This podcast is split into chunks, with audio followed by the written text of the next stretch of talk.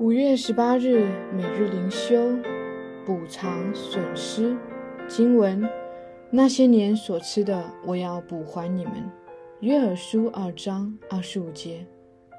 是的，我们曾经浪掷光阴，虚度青春，但上帝有丰盛的恩典，他要给我们机会，让我们在晚年余生能再服侍他，以追回那些有如行尸走肉般的无聊岁月。昔日灵性冷淡退后，被世俗牵绊，犹如蝗虫般啃食我们的精力。但感谢主，那段有如噩梦般的日子已离我们远去。我们现在满了服侍他的热诚，他的名是应当称颂的。我们可以今日属灵的丰收来抵昔日属灵的荒凉。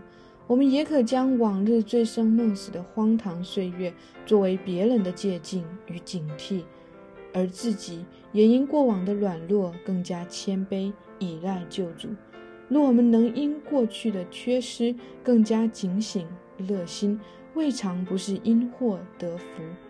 借着爱的奇迹，我们荒废的时日可以被赎回，这是否有些不可思议？让我们秉持着信念。并为此而活，我们就可实践它。就像彼得在改正他性格上的弱点后，他整个人转变成为有用的人。主啊，求你以恩典帮助我。是不真信心的支票簿。每日读经何西阿书一到三章，无比的爱。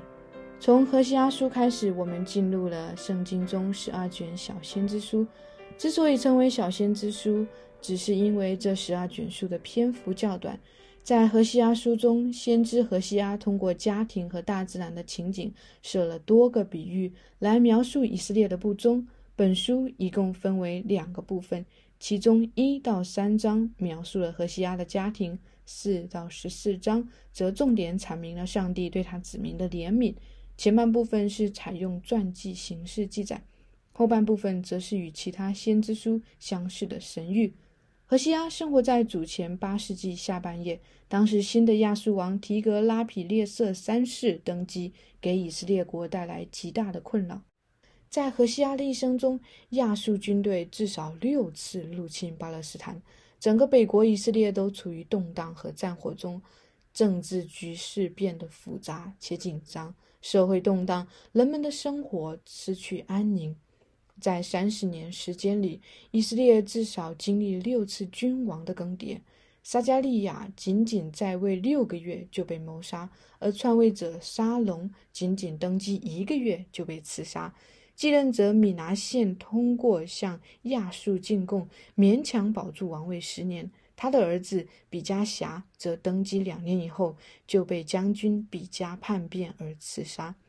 比加则被何西亚废除，而何西亚是北国的最后一位君王。他因为背叛亚述人，导致北国以色列覆灭。何西亚书中主要关注的是以色列人敬拜巴利的问题。巴利是农业之神、丰收之神。巴利的敬拜仪式中充满了乱伦、淫乱、献活人祭、醉酒、人兽媾合等极其邪恶的元素。因此。何西阿代表上帝不断用以色列的过去来提醒百姓，他们和上帝之间的独特关系，提醒他们应当圣洁，因为上帝是圣洁的。但是以色列民却始终没有听从。在了解了以色列民深陷巴利敬拜的罪恶，以及巴利敬拜中充满了淫乱，在这一大背景之后，我们也就能够理解为何上帝要吩咐何西阿去娶一个淫妇。上帝希望通过何西阿和基尼哥灭之间那失败又复合的婚姻，来表明他对以色列民长久又深远的爱。虽然百姓在属灵的淫乱上让上帝失望，但是上帝的怜悯和慈爱却向百姓长存。何西阿书第一章，上帝初次吩咐何西阿娶一位妓女为妻，这个女人名叫歌灭。在旧约圣经里，特别是先知书中，竟常常和偶像崇拜、背叛上帝联系在一起。以色列民本来是敬拜偶像的，但是上帝呼召他们在西乃山与他们立约，就好像娶了他们一样。而他们也接受他所立的约。后来，他们却因为金牛犊崇拜以及外邦的假神而离弃上帝。和以赛亚一样，割灭所生的这三个儿子，上帝都赐下了特别的名字，每个名字都有含义。头一个孩子名叫耶斯列，意思是神撒种、神分散；第二个女儿名叫罗路哈玛，意思是不怜悯、不蒙爱；第三个儿子名叫罗阿米，意思是非我子民。这段经文给人带来强烈的压抑和绝望。上帝难道改变心意了吗？如果上帝改变了心意，我们也不能说什么，因为我们就是他所造的。但是上帝要弃绝他的百姓了吗？如果是这样，以色列民从此之后就再无什么特别之处可言。但经文并没有停在这里，紧接着一章十到十一节，那光明的盼望随之而来。第十节，上帝说。我从前在什么地方对以色列民说：“你们不是我的子民。”将来在那里必对他们说：“你们是永生上帝的儿子。”那一日，上帝要为他们取新的名字，他们彼此要成为阿米和路哈马，分别是我民和蒙怜悯的意思。上帝无比的爱从第二章的后半段开始涌现。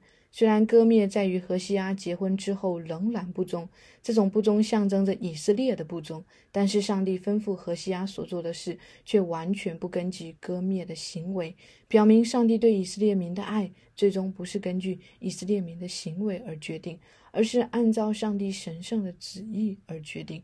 第二章后半段表明了上帝对以色列民坚定不移的爱，第三章则彰显了上帝对以色列民那种挽回的爱。在这里，何西阿再次迎娶的人仍然是割灭。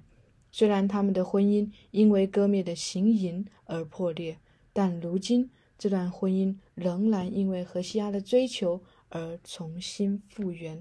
这就是上帝要向以色列民所展现的爱，是超过我们所能够想象的无比的慈爱。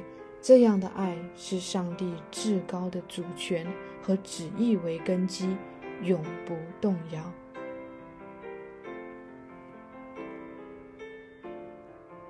反思与祷告：第一，世人的爱通常建立在什么样的基础上？当我们尝试去爱一个人的时候，对方的回应会在多大程度上影响我们在这段关系中所投入的爱？第二。上帝的爱与世人的爱有什么不同？面对上帝至高主权和旨意的爱，什么样的回应是应该且合宜的？亲爱的天父，感谢你无比的爱，从创立世界以前就为我们存留，直到如今，并且还将持续到世界的末了。主啊，感谢你赐下主耶稣基督在十字架上舍命。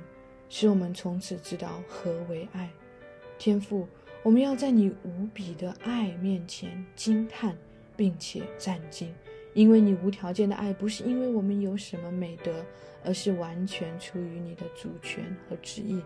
因此，你的爱是从天而降的怜悯，从天而降的恩赐。我们如今唯有谦卑、悔改、感恩，没有任何可以自夸之处。